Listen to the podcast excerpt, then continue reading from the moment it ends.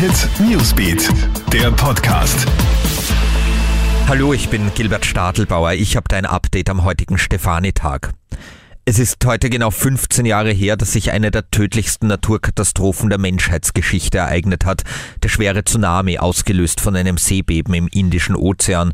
Die Flutwellen haben damals die Anrainerstaaten etwa Indien, Thailand, Indonesien oder Sri Lanka getroffen.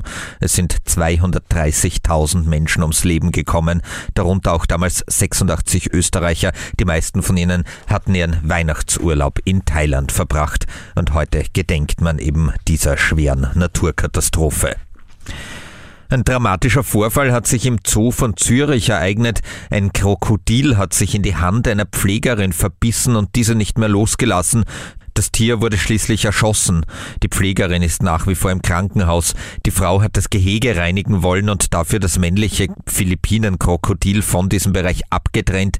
Dabei ist es dem Tier aber gelungen, nach der Hand der Frau zu schnappen. Und in Bad Gastein in Salzburg ist eine große Mure abgegangen und zwar genau an jenem Hang, an dem bereits Mitte November eine Mure zwei Einfamilienhäuser mitgerissen hat. Zum Glück ist diesmal niemand verletzt worden und es hat auch keine Schäden gegeben. Im betroffenen Bereich bleibt aber jetzt bis auf weiteres eine Straße gesperrt. Das war unser News-Update am Morgen. Im Kronehit Newsbeat informieren wir dich heute stündlich auch über die aktuellsten Ereignisse und aktuelle Stories findest du auch online auf kronehit.at. Bis zum nächsten Mal. Tschüss. Kronehit Newsbeat, der Podcast.